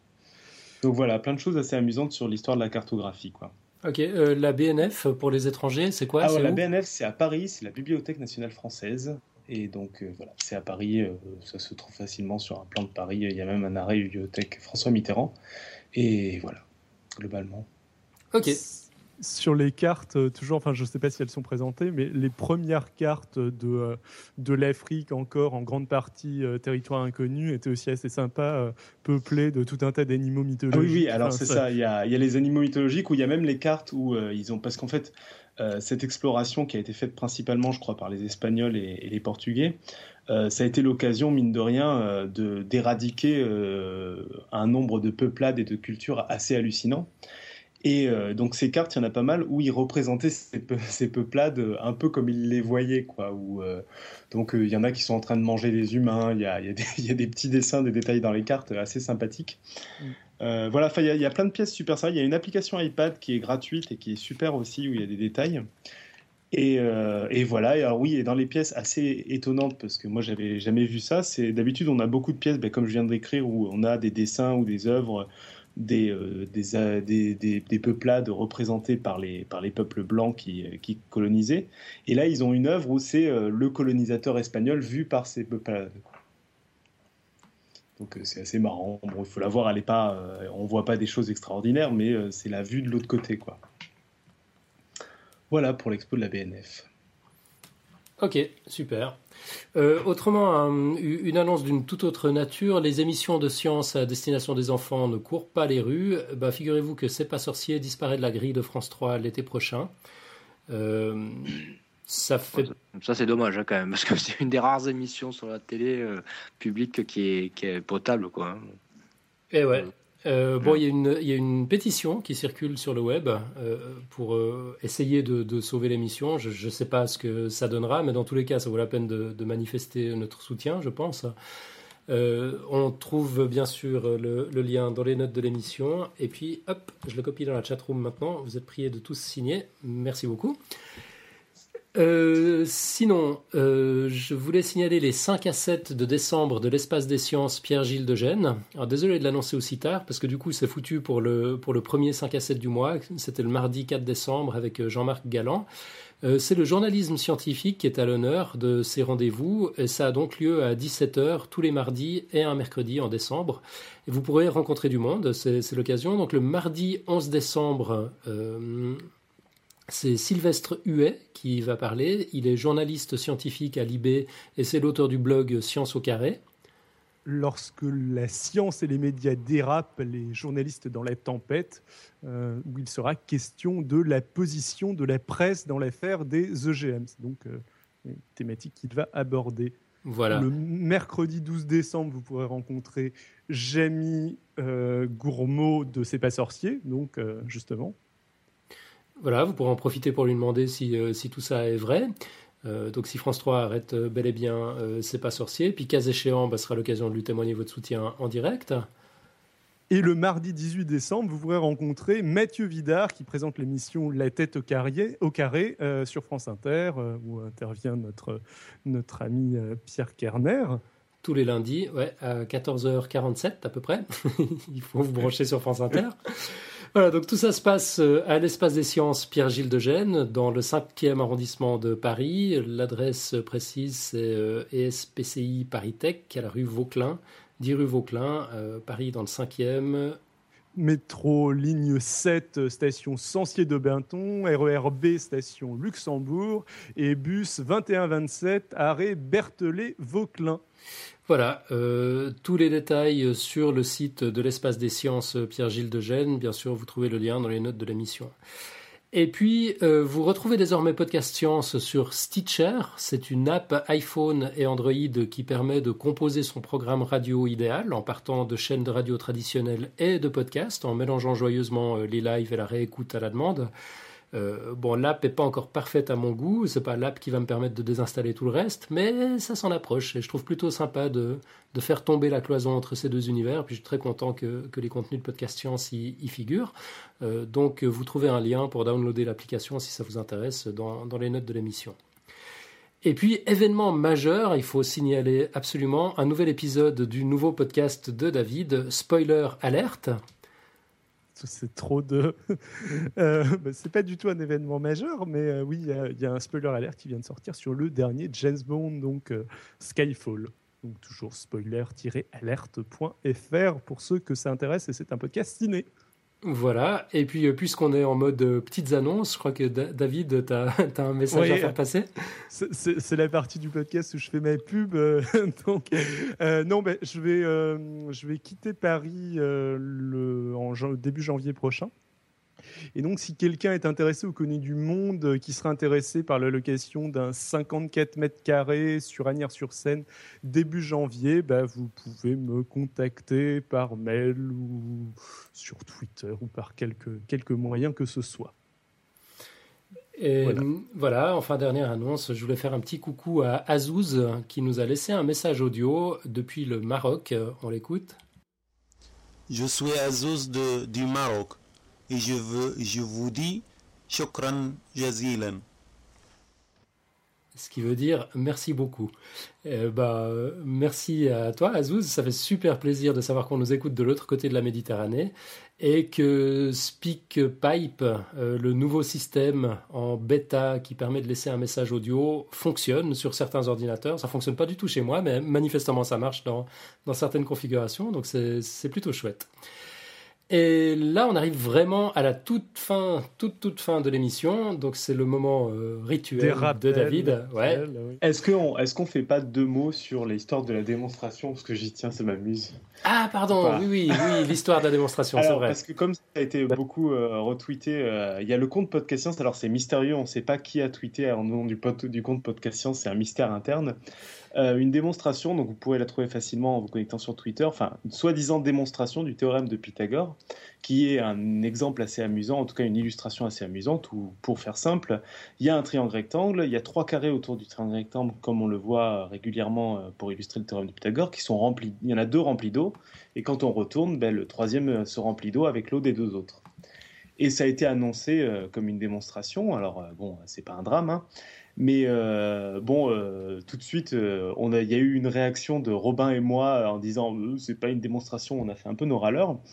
Et comme ça a été pas mal retweeté sur Twitter, je trouvais ça amusant, enfin intéressant d'expliquer pourquoi on disait que c'était pas une démonstration. je sais pas si Robin, tu veux m'aider à ça ou si je me lance tout seul. Comme tu veux, je te soutiens si tu luttes, mais t'es pas. mais euh, voilà, alors pourquoi on disait que c'était pas une démonstration? Euh, Parce que c'est un exemple, mais un exemple surtout où déjà, d'une part, on... rien ne prouve que toute l'eau est bien allée euh, dedans, rien ne prouve que c'est généralisable, c'est-à-dire si je changeais la taille du triangle et ça fonctionnerait encore. Rien ne prouve que les angles étaient bien rectangles, etc. Ce qui fait qu'on a une illustration amusante. Mais si dans l'histoire on s'était contenté de ce genre de choses-là pour faire des illustrations, euh, ça aurait posé d'énormes problèmes. Euh, bah, par exemple, la quadrature du cercle, on, aurait pu dire qu'elle était vraie parce qu'il y a des gens qui ont réussi à, s'approcher euh, très très proche du cercle, de l'air d'un cercle avec un cas en pavant. Enfin bon, j'ai expliqué la quadrature du cercle dans pli, je vais pas réexpliquer, ça sera un peu un peu compliqué. Et voire même ce que disait Robin, on pourrait démontrer que 1 égale 0. Donc euh, voilà, c'était juste pour dire qu'une démonstration mathématique a, un côté, euh, nécessite euh, là-dessus une rigueur pour justement bah, éviter ce, ces problèmes de raisonnement qui après peuvent être très problématiques. C'est-à-dire que les... en général, c'est passer de, par exemple, mesure à des calculs, et donc à des calculs exacts, et c'est passer d'intuition à des démonstrations, quoi. Et c'est vrai que là, c'est une illustration par un phénomène physique. Donc, euh, au mieux, c'est une mesure qui dit que ça a l'air de pas être trop faux dans ce cas-là. ouais. Voilà, mais soit dit en passant, ça reste un truc très amusant et qui illustre bien le théorème de Pythagore. Mais c'est vraiment. Ouais, Excuse-moi, Robin. Ouais, non, j'allais dire, c'est vraiment le mot démonstration qui vous a euh, gêné en, en tant que matheux. en tant que maniaque. Il y a des, des, des, preuves sans mots euh, qui ne sont absolument pas des preuves, et pourtant les matheux les, apprennent des preuves, les appellent des preuves sans mots, qui sont juste euh, un dessin comme ça, euh, ou deux dessins, euh, qui font euh, comprendre ou qui permettent de démontrer comme ça euh, une, une, chose, et, et, notamment pour le, pour le thème de théorème de Pythagore. Et, ben je l'ai mis d'ailleurs dans mon, là aussi dans mon dossier sur Gödel. Il y a les deux. Il y a un exemple de truc qui démontre que 0 égale 1 et un exemple de truc qui démontre le théorème de Pythagore. Évidemment, euh, il y en a un qui marche et l'autre pas. Et l'avantage que je vois, même si c'est pas une preuve d'avoir deux dessins, c'est que rapidement on peut se convaincre que si on y mettait de la rigueur, ça marcherait. Et c'est vrai qu'avec de l'eau, eh ben, on peut se convaincre de rien du tout. Quoi. Ouais, Bon, ceci dit, c'est une très jolie illustration. Oui, oui c'est une très, ça reste une très jolie. Ouais, l'erreur du, mais... l'erreur du tweet, c'était de, c'était de vendre ça comme une démonstration, ce que ça n'est pas clairement. Non, mais quelque part, euh, quelque part, je vous comprends en tant que matheux. Je pense que vous avez ressenti la même chose, la même chose que quand j'entends dire l'homme descend du singe. ouais, c'est ça. Bon, à vous, Marco, c'est toi qui l'as tweeté? Ah non, pas du tout. Alors, franchement, non. Bon, donc par déduction, ouais. c'est Mathieu. Voilà, Mathieu, je, nos matheux ont deux mots à te dire. Mais, bon, à part ça, franchement, je, je mets le lien de, de, la vidéo dans les, les notes de l'émission. Ah bah tiens, je, je, vais carrément essayer d'intégrer la vidéo euh, parce que comme illustration, c'est vraiment super sympa. Moi, j'ai eu, oui, oui, c'est ouais, extrêmement efficace. Quoi. Ouais, j'ai eu l'impression de comprendre enfin euh, le théorème de Pythagore que j'avais juste appris par cœur à l'école sans, sans trop chercher à comprendre. Là, tout à coup, ça devient, ça devient complètement euh... évident. C'était cool. Au Palais de la Découverte, il y, y, a un truc qui ressemble un peu, mais qui n'est pas avec de l'eau. Je ne sais pas s'il est encore accessible, mais où euh, il y a les trois carrés comme ça, et il y a des pièces de puzzle et, euh, qui peuvent remplir soit deux carrés, soit le troisième. Quoi. Oui. Ça, il y a plein de variantes, et ça me plaît déjà mieux. voilà. Aussi en lien, tu mets euh, la fameuse vidéo avec l'eau, celle que je t'ai envoyée. Parce que je sais que toi, tu es moins, mais je trouve que je, je, la, je, la, mettrai aussi. J'indiquerai laquelle il ne faut pas considérer comme une, comme une démonstration et laquelle, laquelle, ça va. laquelle est OK. Ouais. Promis. OK. Et puis donc là, on arrive vraiment, vraiment au bout de l'émission. David, on t'écoute. Tout, tout à fait. Alors, je vais terminer cette émission par euh, le petit rituel habituel. Aidez-nous à nous améliorer en notant et commentant nos dossiers sur le site www.podcastscience.fm. Vous connaissez l'adresse par cœur. Et si vous aimez, si vous avez envie de permettre à d'autres personnes de, découvrir, de nous découvrir, alors rien ne vaut un petit commentaire sur iTunes où vous nous trouverez en cherchant Podcast Science tout attaché un commentaire sur Twitter ou un reshare sur Twitter, at Podcast Science, sur, sur Facebook, Podcast Science toujours, ou sur Google+, je vous laisse deviner, c'est aussi Podcast Science. Ça devrait être relativement simple de nous trouver. Et on vous remercie grandement quand, euh, quand vous faites, quand vous faites tout ça. Et aussi quand vous nous écoutez, mais quand vous nous commentez, euh, c'est encore mieux. Ouais, c'est vrai, c'est vrai qu'on adore ça. Euh, vous trouvez aussi euh, chacun d'entre nous sur Twitter si vous préférez nous contacter de, directement. Donc c'est at Xilrian pour David, X-I-L-R-I-A-N. C'est at Nicotube, N-I-C-O-T-U-P-E pour Nico. At, euh, vas-y David, tu fais ça tellement Alan bien. Van Lanten, donc A-L-A-N V-O-N-L-A-N-T-H-E-N pour Alan. Ouais, on choisit pas son nom. At Marco 3000 pour euh, Marco, mais avec un 4 à la place du A. Et pour Robin.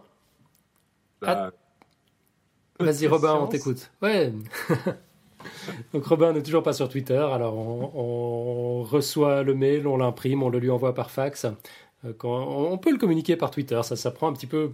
Enfin, on peut communiquer avec lui par Twitter, ça prend un petit peu plus de, de temps, mais le message arrive. Faut, faut transformer ça en signe de fumée, mais la- on le fait. Instantané. C'est ça. Euh, voilà, bah, c'est fini pour aujourd'hui. On se retrouve la semaine prochaine, le 13 décembre 2012, avec euh, en tout cas Nico, David et moi-même. Peut-être Robin finalement? Peut-être. Peut-être. Peut-être Marco? Euh, peut-être, en plus, c'est pas impossible. Je serai peut-être encore euh, en déplacement.